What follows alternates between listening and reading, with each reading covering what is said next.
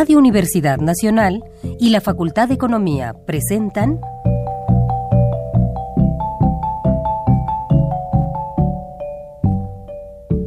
Los bienes terrenales.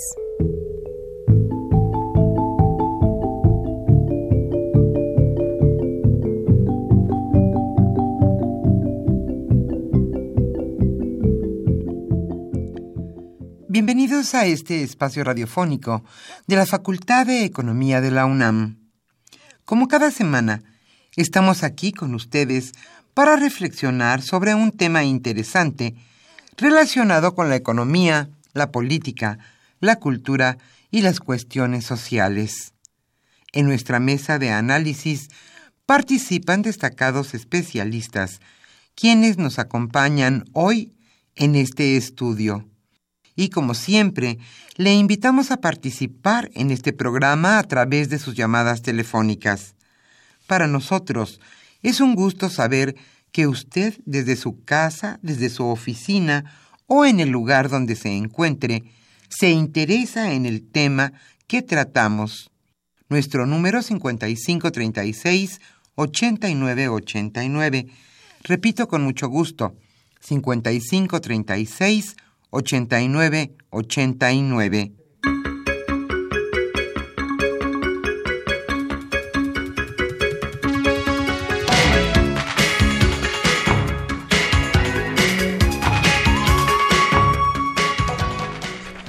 En esta agradable mañana de viernes aquí en la capital de la República, estamos nuevamente con ustedes en su programa Los bienes terrenales. El tema que hoy ocupará nuestra mesa de análisis es inversión y crecimiento económico. Hoy Aníbal Gutiérrez Lara charlará con David Ricardo Escamilla Guerrero y con Rodolfo de la O. Hernández. Ellos de nuestra facultad, la Facultad de Economía de la UNAM. La inversión en México, ¿cómo se da? ¿Cuáles son las principales compañías que invierten a México?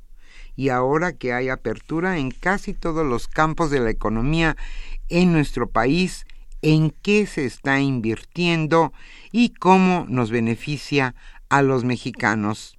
Y todo esto, la inversión, cómo afecta al crecimiento económico de nuestro país. Como siempre le invitamos a participar en este programa. Para nosotros es un gusto que usted se interese en el tema que abordamos. Hoy estaremos obsequiando el libro escrito por David Ibarra titulado La crisis inacabada. El tema, como le decíamos, inversión y crecimiento económico. ¿Quién invierte en nuestro país? ¿Nacionales? ¿Extranjeros? ¿En qué proporción? ¿Por qué es importante que se invierta en un país? Y además, ¿en qué áreas de la economía? Ese es nuestro tema. Hoy estaremos con ustedes, Miguel Ángel Mendoza, en los controles técnicos, en los teléfonos, con muchísimo gusto, recibiendo sus llamadas, nuestro compañero Pedro Rosales. Yo soy Irma Espinosa y espero que usted nos acompañe. Estaremos aquí en estos micrófonos hasta las 13 horas. Antes de iniciar nuestra mesa de análisis, la invitamos a escuchar, como siempre, la economía durante la semana.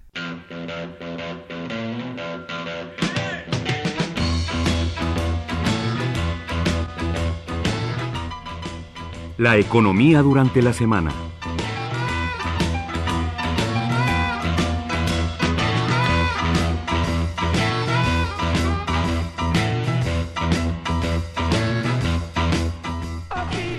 Inflación y salario mínimo. En los primeros cuatro meses de este año, el aumento de 9.58% otorgado a los salarios mínimos a partir de enero ya perdió una tercera parte. Como usted sabe, actualmente el salario mínimo es de 80.04 pesos por día y esta pérdida es debido a que entre diciembre de 2016 y abril de 2017 el índice nacional de precios al consumidor registró un avance de 3.04%. Si esto se mantiene así, al cierre de 2017, la y la inflación se ubica alrededor de un 6%, el aumento real a los salarios mínimos habrá sido de tan solo 3.6%.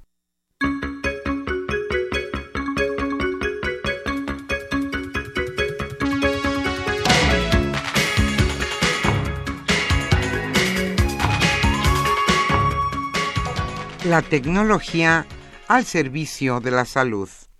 Microsoft desarrolló una pulsera que a través de vibraciones emitidas contrarresta los movimientos involuntarios generados por el mal de Parkinson y permite a los pacientes que puedan escribir y dibujar de nuevo.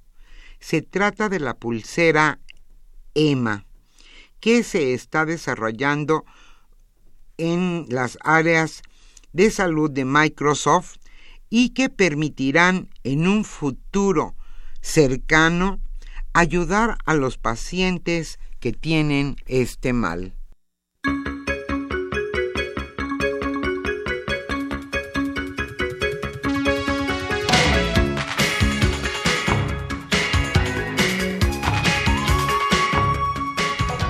Los delitos a Pemex y la inversión. El aumento en el robo de combustible a ductos de Pemex bloquearía a nuevas inversiones en el país. Esto lo han señalado diferentes expertos.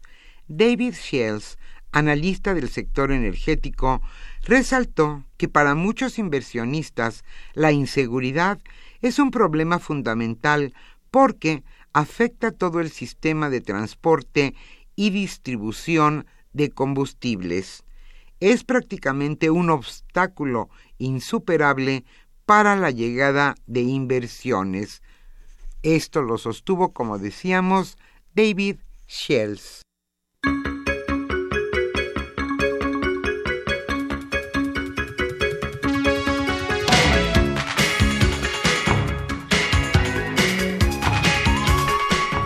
Habrá más seguridad en los campus de la UNAM directores de facultades, institutos, centros y programas de la Universidad Nacional Autónoma de México dieron a conocer 10 acciones para reforzar la seguridad en los campos universitarios tras la lamentable muerte de la joven Lesbi Berlín Osorio Martínez.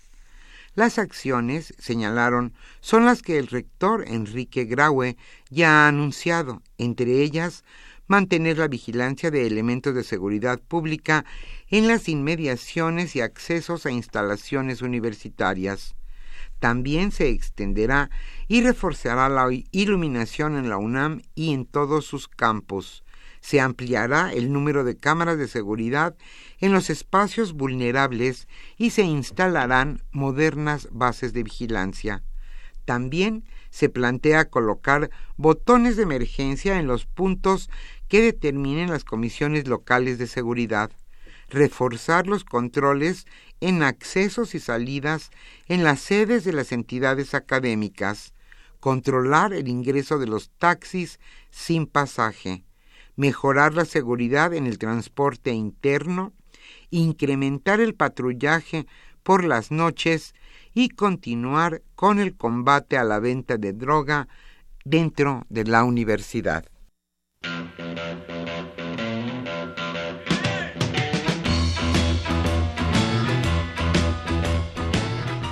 El tema de hoy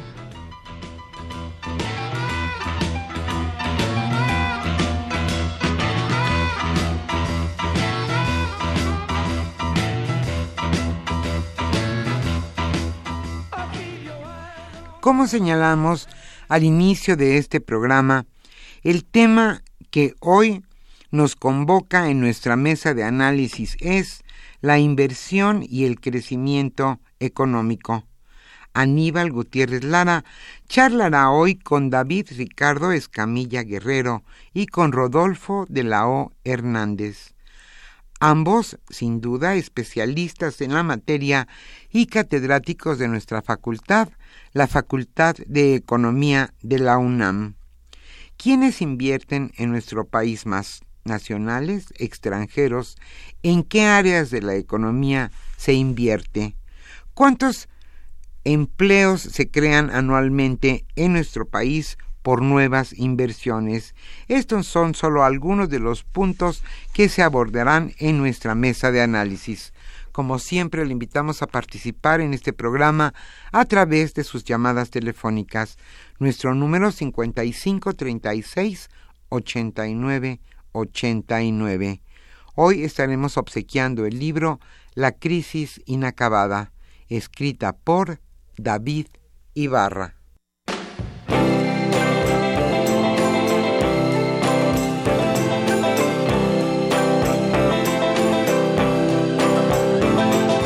Once upon a time you dressed so fine. Threw the bumps of dime in your prime. Then you People call, say beware doll You're bound to fall, you thought they were all Kidding you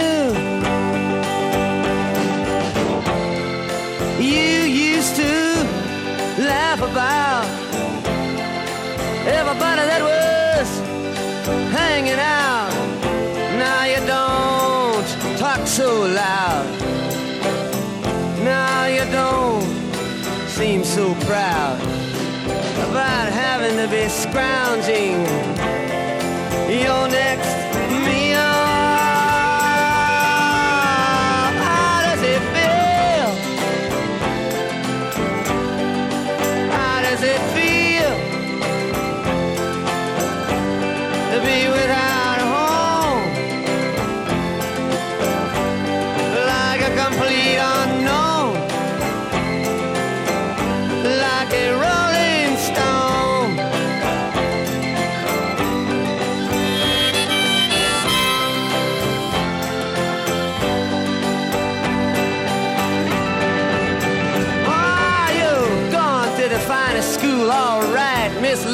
you know you only used to get juiced in it. Nobody's ever taught you how to live out on the street, and now you're gonna have to get used to it. You say you never compromise with a mystery tramp, but now you realize he's not selling any the vacuum of his eyes and say, Do you want to make a deal?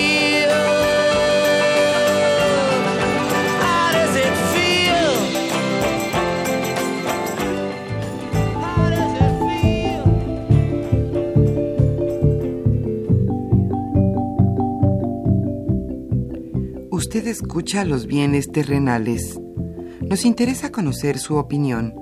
Le invitamos a comunicarse a este programa al teléfono 5536 89 89. Repetimos con mucho gusto, 5536 89 89.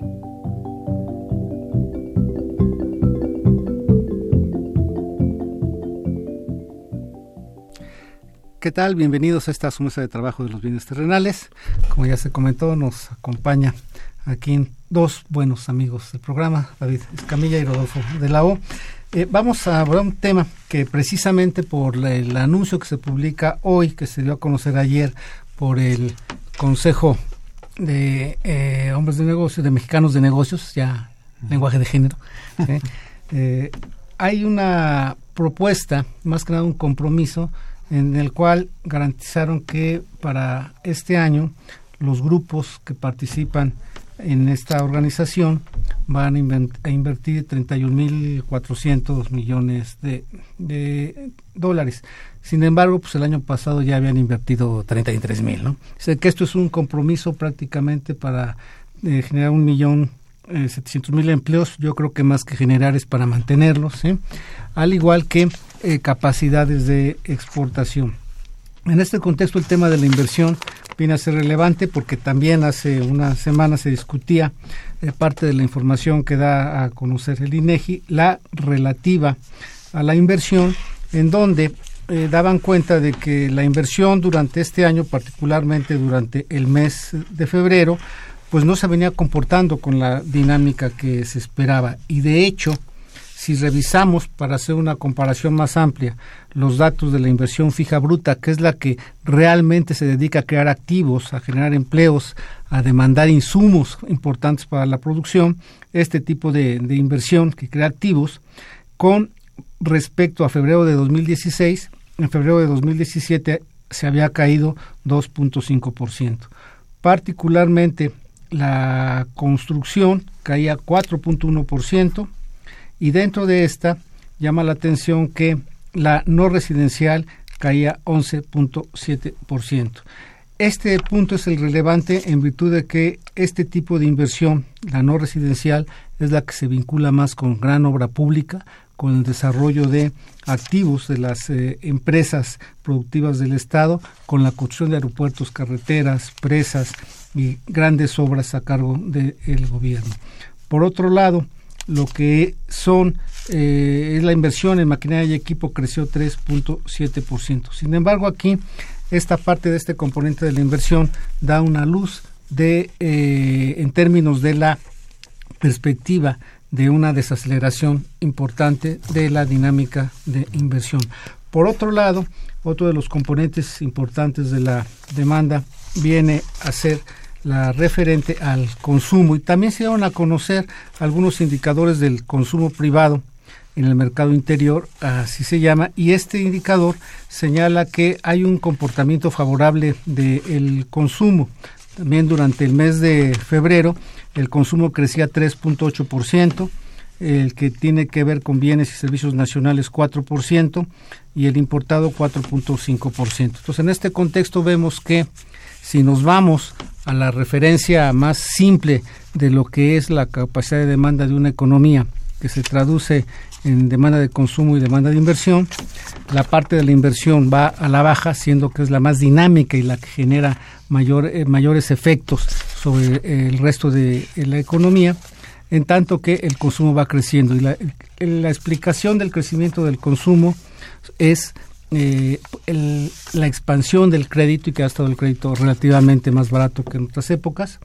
Vinculado al crédito está esta generación de empleo, lo que hace que crezca la masa salarial, pero también las remesas, dado que la situación frente a Estados Unidos ha acelerado el ingreso de remesas y por lo tanto ha habido un mayor ingreso. Entonces son los elementos que tenemos enfrente, pero hacia adelante la pregunta sería de qué manera qué tendríamos que estar haciendo para repensar el estilo de crecimiento cuando el eje para ello viene a ser la inversión. Pediría aquí primero a Rodolfo a ver si tiene un comentario sobre esta situación. Sí, muchas gracias Aníbal eh, por la invitación y decirte que, bueno, yo creo que empezaríamos diciendo que de acuerdo a las expectativas de crecimiento económico desde el 2015, 2016 y 2017, lo acabas de decir, es a través del crecimiento del Producto Interno Bruto. Si es bien cierto que pasa de 2.66 a 2.60 y después de 3.32 a 3.20 y para el 2017 lo acabo de decir que es del 2, pero la expectativa es del 3.66. También comentarte, comentarles que la, la inversión que se da de estos 33.500 millones de millones de dólares por la inversión de los grupos, digamos, como es este Cinepolis, Kimberly Clark, Bimbo, entre otros que hay, ¿no? Dentro del aglomerado de la empresa. ¿Y por qué fue? Porque se vio una, una expectativa de mejoría en la economía, ¿no? A, raíz de, la incertidumbre que tenía el futuro del Tratado de Libre Comercio, el TLC.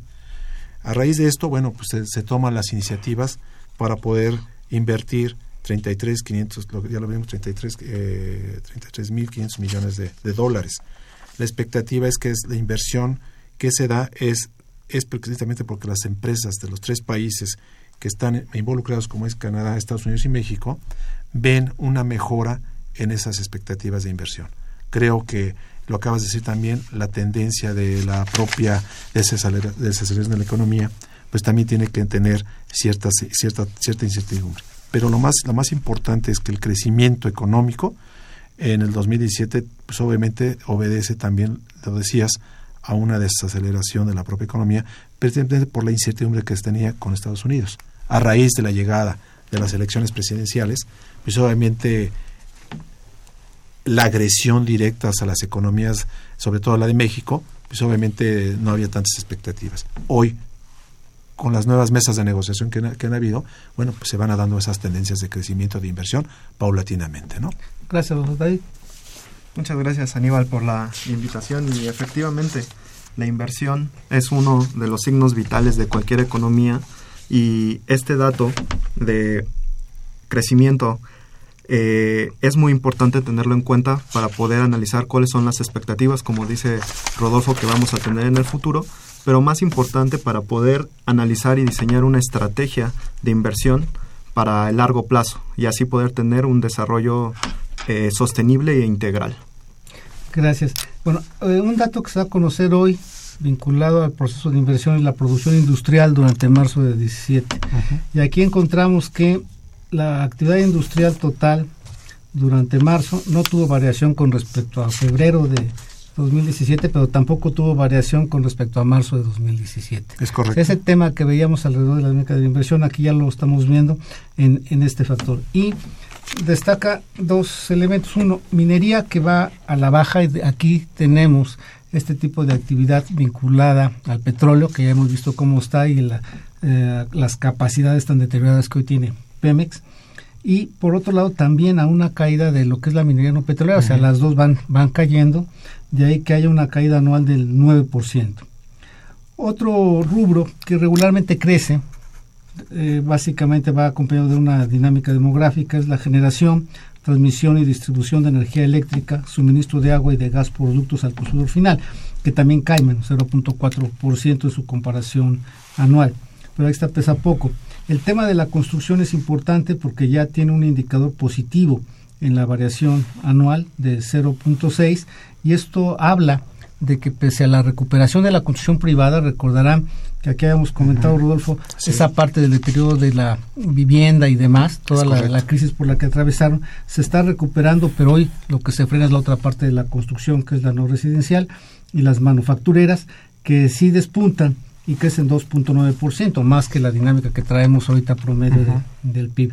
Eh, ¿Cómo ves esta parte del comportamiento de la construcción y de las manufacturas? Sí, mira, yo creo que la inversión fija bruta como se maneja, y creo que dentro de la construcción, si es bien cierto, para de enero a mayo, la parte de la residencial, pues si te das cuenta, tuvo también un decrecimiento de 0.2% a un 0.3%, digamos, al mes, al mes anterior del año anterior. Pero también la no residencial, lo acabas de decir. ¿Por qué? Porque, como es bien cierto, en, hace unos días se dio a conocer la famosa, el famoso crédito, ¿no? El crédito a toda la vivienda a través de créditos potenciales, de créditos, digamos, de, de baja tasa de interés, para que también se tenga acceso a ese mercado. Es bien cierto que dentro de la industria, la industria, sobre todo la maquinaria, ¿no? De origen nacional e importado, tiene que ver mucho en este sentido. ¿Por qué? Porque pues es algo que tiene que ver también, va agarrado con la, con la construcción misma y que disminuye un 1.6% dentro de la misma eh, potencial de crecimiento que se tiene. Si es bien cierto, tampoco podemos decir que, que México no va, que, no va a crecer en términos reales, simplemente lo acabamos de decir hace un momento, la famosa desaceleración de la economía es la, la, más importante. ¿Por qué? Porque hay una incertidumbre de política comercial con Estados Unidos, ya lo dijimos, el TLC, ¿no? Yo creo que esa es, la, esa es donde está la vertiente. Y hay todavía riesgos, ¿no? ¿Por qué? Porque hoy se está hablando de que también las expectativas de Canadá con respecto a Estados Unidos y México son los aranceles que se tienen todavía para poder eh, ayudar a, esta, revertir dichos procedimientos que se tienen, ¿no? Okay, gracias. Eh, David, en esta perspectiva, hablando estrictamente de inversión, desde una perspectiva teórica y de política económica, ¿qué aporta la inversión al crecimiento? Bueno, Aníbal, es, como lo vuelvo a repetir, es fundamental la, la inversión para que una economía pueda crecer. y se puede analizar desde diferentes puntos de vista. Desde el más simple, podríamos decir que la economía cuenta con dos insumos para producir cualquier tipo de bien y esto es una abstracción y sería la fuerza laboral y el capital. Y entonces la inversión entra en el componente eh, de, del capital. En este sentido, lo que quiere decir cuando alguien va a invertir es que está incrementando la tasa a la cual crece el capital. Evidentemente, también el capital se deteriora. Entonces hay que estarlo reponiendo continuamente para que pueda eh, así generar más eh, bienes y en consecuencia poder satisfacer la demanda de consumo que habías mencionado previamente y también poder exportar y satisfacer otra demanda exterior. En este sentido, eh, eh, la inversión es fundamental para poder crecer, para poder seguir generando expectativas positivas, pero más aún, la inversión es fundamental para poder mantener el nivel de crecimiento que muestra la economía. De lo contrario, así como lo, lo, lo, muestran las cifras del INEGI, cuando tienes un decrecimiento en la inversión fija bruta, entonces estás atentando de cierta manera y hasta cierto punto al crecimiento de la economía. O sea, un retraso en esta inversión atenta precisamente contra el fortalecimiento de la economía, pero más, Rodolfo, cuando se trata de, inversión pública, que es la que te crea condiciones de, de competitividad, ¿no? Sí, mira, yo creo que de no darse una recuperación sostenida, como lo acaba de comentar nuestro compañero, de la inversión pública y privada, podemos decir que en los próximos años México no, no crecería o no crecerá. O sea, realmente el ritmo que se, que se requiere o el ritmo que se está, se está dando. Porque, primero, el aumento de la población, es uno. Dos, eh, se tendría que abatir los niveles de pobreza, ¿no? Que se, que se registran actualmente, y se podría reducir digamos, de, la tasa natural de crecimiento del PIB del 2.5 y al 3%, al men, digo, anual, ¿eh? obviamente, a, a menos de 2%. Si es bien cierto que para esto, se, ahorita lo acabo de comentar, que la fuerza de trabajo de la inversión es a través, primeramente, del análisis de mercado, ¿no? Porque tiene que ver el mercado. Porque sin inversión, obviamente, no hay crecimiento. ¿no? Entonces, se tiene que ver qué mercado puedes tener para poder, para poder combatir este tipo de cosas. Yo creo que la relación crecimiento-inversión es algo que está digamos, latente y si México no aprovecha los, los mecanismos que se están dando hoy en día, pues podemos tener un problema todavía de expectativas todavía no, no muy gratas. ¿no? Sí, de hecho la creación de, expectativas favorables siempre lo da un, importante componente de, inversión pública. ¿no? Exactamente. Eh, hay trabajos que nos han demostrado que cuando la inversión pública se retiró y supuestamente entraba la inversión privada, pues esta no entró. Y la que ha entrado llegó a comprar lo que había y no a aportar cosas diferentes o nuevas, ¿no? Exactamente, porque la inversión pública se caracteriza por generar bienes públicos. Un bien público es aquel bien que puede ser consumido, que un individuo lo puede consumir sin afectar o atentar la disponibilidad de este bien a otro. Es decir, en otras palabras, es la construcción de carreteras, la construcción de drenaje, de servicios públicos, de presas, y en algunos casos se han manejado algunos servicios de telecomunicaciones y transportes como las compañías de ferrocarril, que son eh, eh, eh, los propietarios es el gobierno, pues. Entonces, en este sentido, los bienes públicos, la inversión pública es fundamental no solamente para el crecimiento, sino para el desarrollo y el bienestar social también. Y ahí es donde la inversión pública juega un papel fundamental y como justamente lo, lo, lo establece Aníbal, la inversión privada no entra en ese ramo porque un bien público conlleva un costo hundido muy grande que solamente un aparato eh, gubernamental puede eh, eh, asumir. Entonces, es importante seguir monitoreando este indicador de inversión fija bruta y más el componente público, ya que no solamente está atentando al crecimiento nuevamente, pero sino al desarrollo del país también. Sí, lo vemos, por ejemplo, hoy con la insuficiencia en términos de poder atender el movimiento de mercancías seguro y de personas por carretera, lo vemos también en esta faltante que tenemos en términos de infraestructura desde que se privatizaron los ferrocarriles, las zonas que dejaron sin, Sin eh, que se quedaron sin servicio y sin comunicación a muchos poblados. ¿no? Hay que recordar también que previo al despegue industrial de, de este país, la inversión pública representaba 3% del PIB. Es correcto. Después se incrementó y llegó hasta 6, 8 puntos del Producto Interno Bruto, pero hoy está abajo del 3. Del 3, pues, claro. Entonces, esa lógica que había con los nuevos esquemas de inversión, las APPs y demás, en donde iban juntos público y privado, pues se ve que en primer lugar, donde no hay comunión de intereses como señalabas, porque no, no se trata de mercado, es en la parte en donde el público aporta y el privado también. El público aporta con una visión de desarrollo, el privado va con una vi- visión de negocios, y si no la ve, no va a entrar, ¿no? Así es, es correcto. Exactamente. Es correcto, es ahorita lo mismo que estamos viendo con la inversión en, en la industria petrolera, ¿no? ¿no? Ahí se ve, ¿no? Lo que decías, la inversión que hace la inversión pública no se está, no se ve, pues, o sea, porque es, no es tangible, ¿no? En un momento dado, nada más, ¿no? De hecho, incluso por parte de Pemex se reconoció que en los últimos recortes de inversión, Eso y eso particularmente en los últimos dos, tres años, no solamente fue en obra, fue también la parte de ductos y vigilancia, ¿no? es correcto. Y entonces Es pues, toda la extracción ilegal de combustible, ¿no? Por eso es el problema ese, ese es el problema que tenemos grave, ¿no? La parte de esa que como se dejó de, crece- de, de- de invertir en, en obra, pues obviamente esa es una consecuencia. Hablamos, la- decíamos las zonas económicas, ¿no? Que hoy se dan, pero son zonas, zonas económicas al sureste nada más. Precisamente por la caída de los precios del petróleo y por la, por la no inversión. Hoy atraemos, se trae inversión eh, extranjera, inversión bruta fija extranjera al país para poder rehacer el, el- el entorno económico de, de Pemex.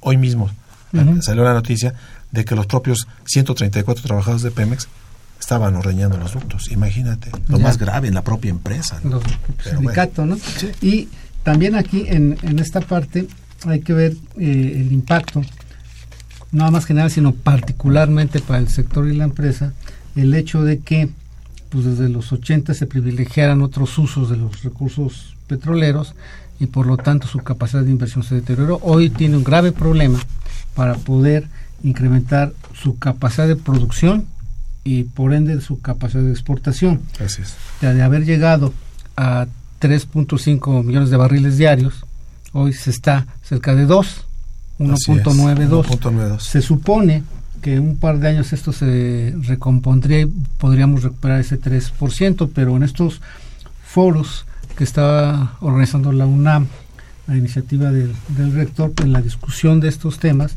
pues todos los especialistas ven muy complicado que esto se llegue Es a correcto. recuperar, y sobre todo por esta dinámica que falta, falta el tema de la inversión. ¿no? Exactamente, y yo creo que la lección que podemos abstraer justamente de Pemex es que no es suficiente que exista inversión pública, sino que la inversión pública tiene que ser eficiente y debe ser productiva. Es decir, si nosotros invertimos y el gobierno mexicano invierte en carreteras o en alguna presa, pero no se le da mantenimiento, no se le moderniza constantemente, Bien. en el largo plazo va a ser un costo más que un activo y que va a generar distorsiones en la economía, como hasta ahorita lo estamos viendo con eh, petróleos mexicanos. Yo, perdón, yo creo Sí. que también aquí algo que acabas de comentar, yo creo que yo le agregaría la falta de, de honestidad en transparentar los recursos, ¿no? La transparencia. Creo que, que con eso es crear algo, es como el niño, si tú no lo educas de- desde pequeño y si va creciendo, va creciendo distorsionado, ¿no? Entonces, yo creo que acabas de decir algo muy cierto. La inversión debe de ser para crecimiento, debe de ser para, para nuevos, nuevas formas de atención, sí, pero también yo agregaría la transparencia, que los recursos sean transparentes, porque por eso tenemos un problema muy grave, ¿no? La transparencia. Sí, y ahí, bueno, pese a todos los esfuerzos institucionales que se están haciendo, pues, seguimos ahí con un saldo pendiente en términos de transparencia. Y, por ejemplo, hemos visto cómo, pues, el inicio de esta administración había unos compromisos de inversión muy fuerte en infraestructura y ahí se quedaron, ¿no? Y, los que caminaron estuvieron sujetos a controversia, ¿no? Así es, como el aeropuerto, del nuevo aeropuerto de la Ciudad de México, ¿no? No aeropuerto, los trenes, Los aquella trenes. licitación que se paró La de y demás, Querétaro. ¿no? La de Querétaro. Bien, vamos a una breve pausa y regresamos.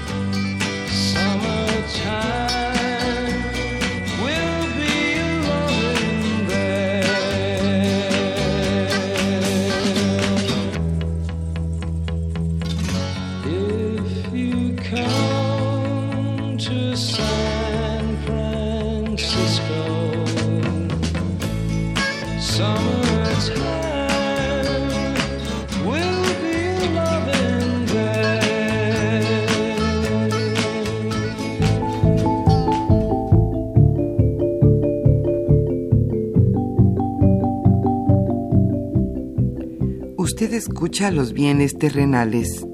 Nos interesa conocer su opinión.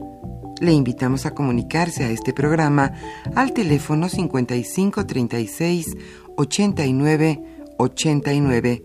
Repetimos con mucho gusto, 5536 89 89.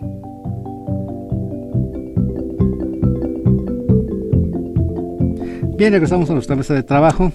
Gracias aquí a Miguel Ángel, que a los viejitos nos puso aquí nostálgicos con la música que acaba de poner. ¿eh? Bueno, eh, seguimos con este tema en donde también el día de hoy, decíamos, se dio a conocer esta parte de la producción industrial durante el mes de marzo, pero revisando lo que es ya el volumen físico de la actividad industrial por entidad federativa a enero de 2017, es el rezado que traen la, la, información que hace referencia a las entidades federativas, tenemos aquí eh, un tema muy importante. Por ejemplo, empecemos con los datos de Tabasco y Campeche. El volumen físico de actividad industrial en enero de 2017 en Tabasco se cae 15.5% y en Campeche 9.5%. ¿Qué está detrás de esto? Sin lugar a dudas el tema del petróleo. Así es. Ahí hay un tema, David, de el rezago y los problemas de inversión que también están impactando consumo, ¿no? Sí, definitivamente.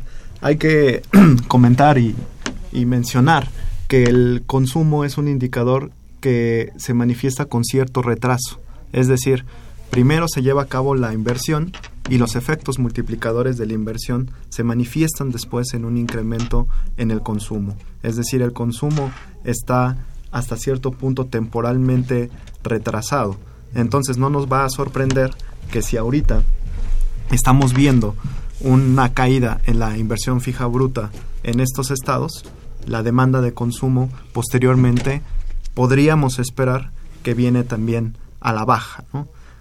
Entonces eh, es fundamental corregir a tiempo, conociendo la naturaleza de estas dos variables, para poder eh, salir adelante y que estos estados del, del, sureste del país, que históricamente han sido los más pobres y los más desiguales, no se profundicen estos fenómenos.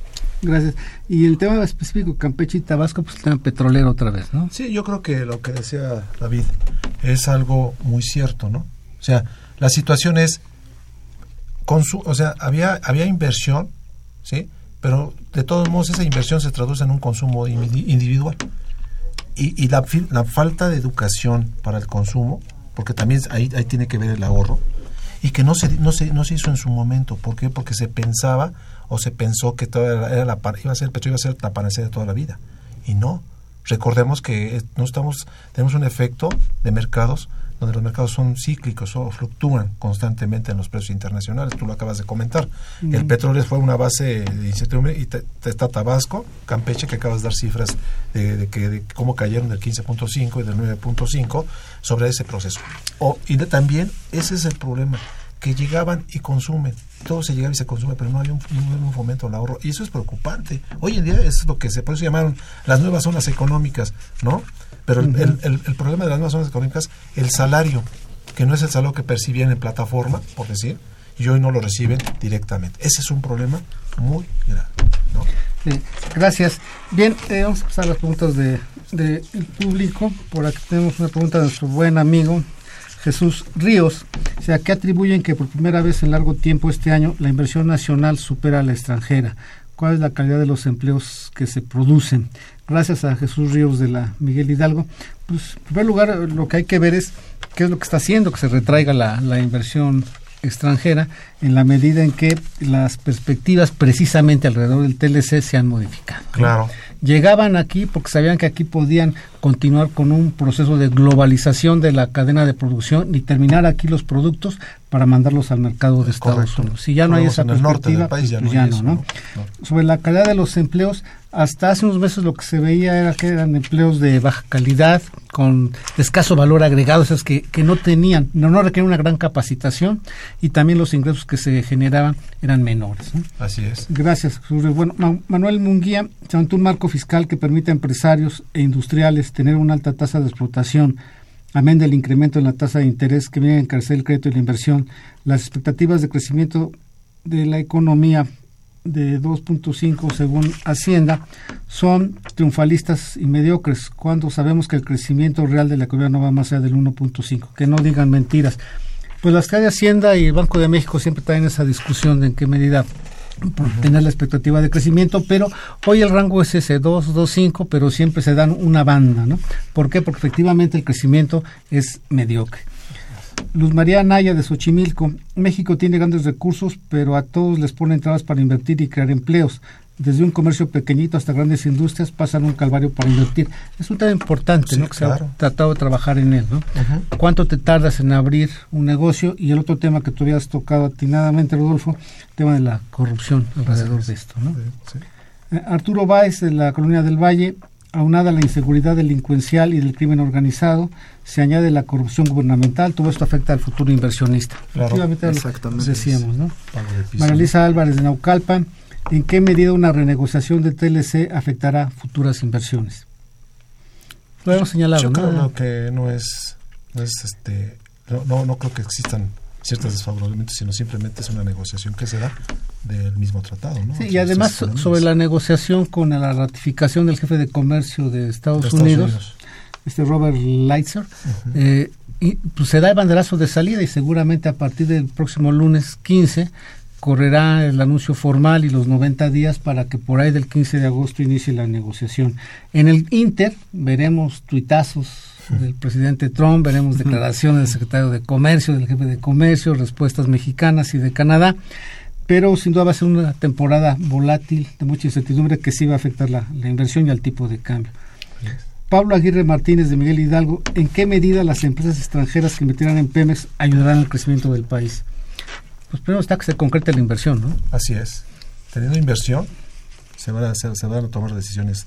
Y hay que ver en, qué, en dónde se van a invertir los 33, 500 millones de dólares. O sea, unos son estos del Consejo y otros son los que están vinculados a las licitaciones que se de los campos. Pero muchas veces la empresa participa en la licitación, ahora sí que marca su territorio y aquí es donde yo voy a trabajar, nadie más se puede meter, pero cuando empieza la inversión y demás, también va a depender del precio del petróleo. Así es, claro. ¿Por qué? Porque muchos de estos campos serán rentables cuando el precio esté más alto. Por lo tanto, hoy hay un rezago precisamente, en que era lo que decíamos. Se retira del sector público, entra el sector privado, pero el sector privado viene con una visión de negocio. El sector público estaría entrando porque requiere aumentar la capacidad de producción. El sector privado va a entrar cuando el precio y la perspectiva del mercado petrolero le garantice que va a tener un alto rendimiento al echar a andar la estación de petróleo. ¿no? Bien, Taurino Ruiz de la Cuauhtémoc saluda a los invitados del programa, un saludo. Eh, Josefina Cruz, al INEGI le gusta inflar los resultados y datos. La inversión solo es para mantener los empleos que ya están. Saludos a todo el equipo. Josefina Cruz de Huizquilucan. Una de las preguntas era esta, ese millón setecientos mil, ojalá y los crearan, ¿sí? pero sabemos que regularmente la tasa de crecimiento de empleos apenas en rango de 12 meses se alcanzó el- la meta de por lo menos 800 mil. Ahora, hablar de un millón setecientos mil o los dos millones globales que plantean, pues implicaría otra economía, otro modelo de desarrollo. ¿no? Así es. Marco Saldaña Valero, ¿qué importancia tiene el ahorro interno para la inversión? ¿No? Lo estaba ustedes comentando. Sí, es fundamental y yo creo que lo podemos aterrizar a, a- a nuestros hogares, ¿no? Cuando es. nosotros recibimos nuestro salario, nos enfrentamos a una decisión, que es consumir Consumir. o ahorrar. Prácticamente nosotros destinamos nuestro ingreso a esas dos actividades. Y cuando el consumo no es de calidad, es decir, si nosotros recibimos nuestro salario y nos lo gastamos en, en una pantalla, pues evidentemente cuando enfrentemos alguna situación de contingencia en el futuro, no la vamos a poder afrontar, o más aún, si no dedicamos esos recursos para invertir en nuestro capital humano, en educación o en salud, pues no vamos a poder seguir recibiendo más salario, ya que nuestra capacidad para trabajar se va a ver afectada. Entonces, la capacidad de ahorro en los hogares es fundamental, ya que de manera agregada es parte de la inversión en la economía de un país. Gracias. Tengo al licenciado Vilés de Tlalpan. Ya es tiempo que se paren tantas inversiones extranjeras y los mexicanos empiecen a crecer e invertir. Precisamente para que podamos invertir nuestros propios recursos necesitamos ahorro interno. ¿no? Claro. Y recordar, Rodolfo, cuando vinieron las primeras reformas en todo el esquema pensionario, uno era darle viabilidad al seguro social, después sí, saliste, saliste. pero se decía que eso es- se necesitaba ahorro de largo plazo para invertir a largo plazo. Y finalmente la inversión sigue siendo en CETES, en un ahorro público de. De corto plazo, ¿no? Así es, a corto plazo es eso. Y digo, el, el, el aquí lo, lo más importante es asegurar, asegurar esa, esa pensión, ¿no? nada más lo hemos dicho. Asegurar la pensión para que no tengamos problemas, si no se puede revertir la situación de inversión y crecimiento. Y tenemos aquí a Javier Guerra de Benito Juárez. Dice, ¿por qué seguimos insistiendo en apoyar lo que dictó el consenso de Washington si no podemos entonces invertir en infraestructura o promoción del crecimiento? Efectivamente podemos presumir remanentes del Banco de México, superávit primario, pero estamos sacrificando la inversión y el gasto social en todo momento. Y es más que un dictado, lo que pasa que aquí se lo apropiaron hasta ideológicamente y es un principio que ha prevalecido en los últimos años. Carolina Mercader Solís de Benito Juárez, la corrupción afecta negativamente todo tipo de inversiones. A todos niveles solicitan moches y las grandes obras solo son para los cuates. Llámese Circuito Mexiquense, Terna Toluca o Aeropuerto Internacional de la Ciudad de México o las mismas obras de Santa Fe. Digo, ahí estamos viendo cómo han dañado y deteriorado toda esa situación, no hay vialidad, hay muchas quejas de los vecinos y pues también fue un arreglo con grandes desarrolladores como el que estamos viendo en estos momentos en toda la ciudad, en donde vemos que se genera un gran desarrollo inmobiliario comercial de oficinas, vivienda, cines y demás entretenimiento y el único acceso es la lateral de periférico o la lateral de reforma, entonces la verdad no se está cuidando, pero sí están entrando los recursos de los constructores y a eso ya se discutía, ¿no? La idea de que pues cuántas obras no hay donde los inmobiliarios se saltaron la regulación y el permiso y construyeron más pisos, más casas, ocuparon más áreas, ¿no? Pero Exactamente, yo creo que la inversión debe ser inclusiva. Eso es lo que el comentario que recibimos, ¿no? Inclusiva en todos sentidos. Es decir, el beneficio debe de alcanzar a todos los estratos sociales del país para que así se pueda generar un desarrollo integral y sostenible. es una visión de desarrollo, ¿no, Rodolfo? Yo, yo creo que sí, fíjate que algo muy importante, creo que coincido con Ricardo en ese sentido y con contigo Aníbal, ¿por qué? Porque si, se, si te saltas todo este tipo de regulación, no importa, o sea, hay una inversión en construcción, pero una, una, una inversión en construcción no apegada a una norma, ¿no? Yo creo que ese es algo que también, y eso conlleva también luego a una caída en ese, en ese rubro de la construcción. Vemos, no vamos tan lejos, vemos la, la parte de la zona rosa, ¿no? Que levantan todo el piso, todo la- el pavimento y un, hay un relajo, y, y hacen un lado, dejan de hacer y se van a otro lado. O sea, como decía en su momento Keynes, ¿no? Contratemos joyeros, ¿no? Joyeros haciendo hoyos constantes, ¿no? Es que es la verdad. Y, y generas un empleo. Y es un empleo que es un empleo este disfrazado, digamos, en un, en un término que se termina en tres meses, ¿no? Y, y volvemos no a las tasas de crecimiento, sino volvemos a las tasas de, a las tasas de no crecimiento y un desempleo masivo, ¿no? Yo creo que ese es algo, y ese es el consumo real, pues, ¿no? La inversión. Sí, efectivamente, y, y si lo aplicas, por ejemplo, una lógica de desarrollo puede tener buenos efectos. Tú tocabas hace rato un tema importante, las zonas económicas especiales que hoy se están planteando, ¿no? Me decía Candiani, que está frente de esto, pues que consiguió tres mil millones de pesos, ¿no? Y eso porque una administración portuaria integral va a poner dinero para lo suyo y demás, pero pues no hay más recursos. Y otra vez es, si no hay recursos públicos, sobre todo para conducir y abrir el espacio a la privada, pues no van a entrar, ¿no, David? Exactamente. Hay una parte ahí también interesante en términos de lo que se señalaba de cómo también el gasto público te promueve este consumo, por ejemplo, con estos empleos que se hacen, la, la lista de raya que tienen los gobiernos de las entidades federativas y el, y el federal también, ¿no?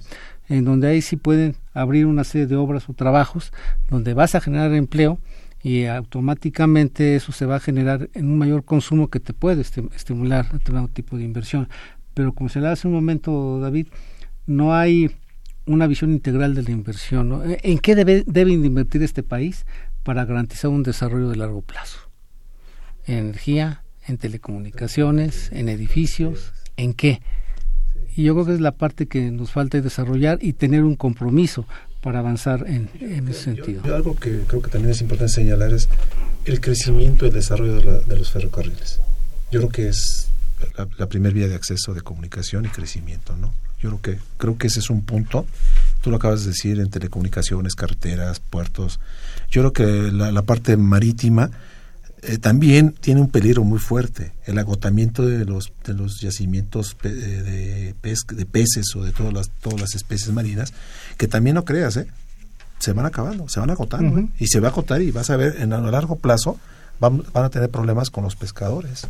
Eso es algo que, que, que- que hace muchos años se fomentaba eh, vampesca, por decir, Sí. ¿no? El fortalecer el desarrollo portuario, los, pes- a los, pes- a los pescadores, pero eso también es como el petróleo, también Claro, se, pueden, se también van agotando.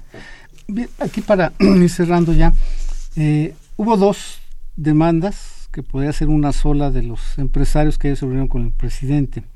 Estado de Derecho y Procuración de Justicia, en el sentido de la seguridad, ¿no? Seguridad pública, seguridad interna, que también es un aliciente para la inversión. Si no hay seguridad o si obtienes una buena rentabilidad y acabas secuestrado, pues no le vas a entrar, ¿no? Pero también por el otro lado, pues que el sector privado, como dices, respete las normas, ¿no? Hay reglas precisamente y direccional para ello. Y por último, eh, también revisando este volumen físico de actividad industrial, eh, haciendo el comparativo, ya vimos los ligados al petróleo se cayeron, pero por ejemplo, y curiosamente el mes de enero de 17, Baja California Sur, este índice crece 13.7% y Quintana Roo 26.2%. ¿Qué hay detrás? El turismo. ¿no? que es una de las vertientes a donde se pretende redirigir buena parte de la economía nacional, ¿no? Que es una tercera parte del Producto Interno Bruto. Eso, la verdad. Te, te acabas de tocar el tema del turismo, ¿no? Y yo me voy, fíjate que algo que dijiste seguridad y, y el nuevo penal, yo siento que el problema es el nuevo proceso penal acusatorio. Yo creo que hay un problema muy ahí. raro, no, porque estás dejando abierto, ellos piden más seguridad, sí, pero este este tema es un tema que se tiene que eh, analizar más a profundidad y ver, porque sacas gente de los reclusorios y son las gentes que tenemos inseguridad. Eso es algo. Y en la economía todo pega. Sí. Gracias. David, un último comentario. Sí, Aníbal. Pues simplemente recalcar que es fundamental eh, tener una inversión eficiente y sostenible para que la economía mexicana crezca y eh, así poder fomentar un desarrollo regional integral y poder combatir eh, problemas sociales como la pobreza y la desigualdad. Gracias, Rodolfo. Sí, mira, yo, yo creo que quizás hacer un resumen rápidamente para, para 2017, que los riesgos continúan asociados a un menor crecimiento de la economía mundial, a una mayor volatilidad del, tipo de cambio, a una mayor estrechez fiscal y otro es el menor, la menor tracción de la inversión y el empleo. Bien, muchas gracias. Bien, le agradezco a Adolfo de la Hoya, a David Escamilla que nos haya acompañado hoy. Esta fue su mesa de trabajo de los bienes terrenales, un programa de la Facultad de Economía y Radio UNAM. Buenas tardes, muchas gracias. Gracias.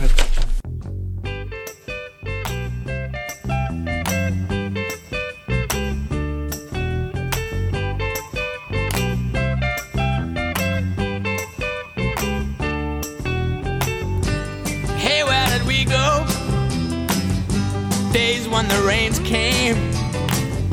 Down in the hollow, playing a new game, laughing and a running, hey hey, skipping and a jumping. In the misty morning fog with all our hearts that thumping and you. Agradecemos su atención y participación en este programa a través de sus llamadas telefónicas y la invitamos la próxima semana a la misma hora en otro programa más de los bienes terrenales. La coordinación general fue de Carlos Javier Cabrera Adame, la coordinación académica de Aníbal Gutiérrez, Roberto Cabral, Alejandro Pérez Pascual, Rubén Antonio Miguel y Leonardo Lomelí Vanegas. En los controles técnicos, nuestro compañero Humberto Sánchez Castrejón, y en la voz y producción su amiga Irma Espinosa, quien se despide de ustedes y le desea un agradable fin de semana.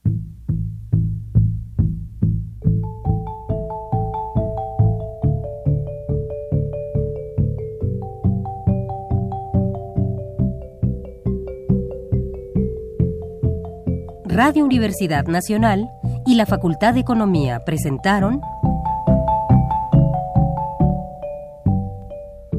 Los bienes terrenales.